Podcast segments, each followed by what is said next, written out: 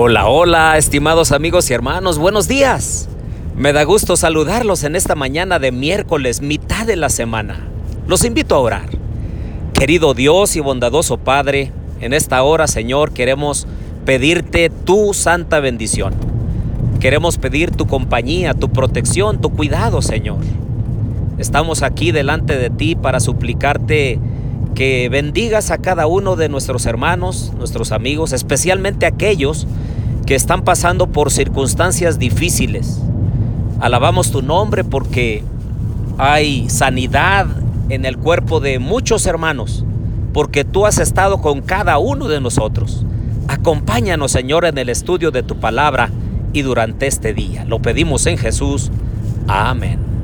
Bien, les doy la bienvenida a nuestro estudio y reflexión de la Santa Palabra de Dios. Les habla su amigo y hermano Marcelo Ordóñez desde Atlacomulco de Zúñiga, México. Nos agarra este podcast viajando hacia Los Mochis, Sinaloa. Y aquí estamos en Atlacomulco de Zúñiga a un grado centígrado. No sé en el lugar donde estás, a qué grado eh, de temperatura te encuentras, pero te animo a tener calor espiritual en Cristo Jesús. Abran por favor conmigo su Biblia en el Salmo 96. Dice, cantad al Señor un cántico nuevo, cantad al Señor toda la tierra, cantad al Señor, bendecid su nombre, proclamad de día en día su salvación, contad su gloria entre las naciones, sus maravillas entre todos los pueblos. Ahora noten lo que dice el versículo 4 y 5. Porque grande es el Señor y muy digno de ser alabado. Temible es Él sobre todos los dioses. Porque todos los dioses de los pueblos son ídolos, mas el Señor hizo los cielos. En esta mañana yo quiero invitarte a que elijas un canto del himnario y entonces lo puedas cantar con gozo y alegría, alabando y bendiciendo el precioso nombre de Dios, porque Él ha sido bueno con nosotros, su misericordia ha sido grande para con nosotros. Él nos ha librado de peligros, nos ha cuidado en momentos difíciles, nos ha perdonado. Y en esta mañana nosotros pudiéramos elevar un canto de alabanza, de gratitud a nuestro Dios.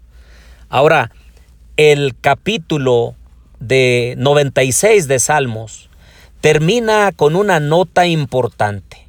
Dice el versículo 13, Delante del Señor debes cantar con gozo, porque Él viene, porque Él viene a juzgar la tierra, juzgará al mundo con justicia y a los pueblos con su fidelidad. Todos nosotros debiéramos de vivir teniendo en mente que un día cuando Jesús venga por segunda vez, juzgará a la tierra. Juzgará a cada uno según sea su obra, sea buena o sea mala, sea oculta o sea visible.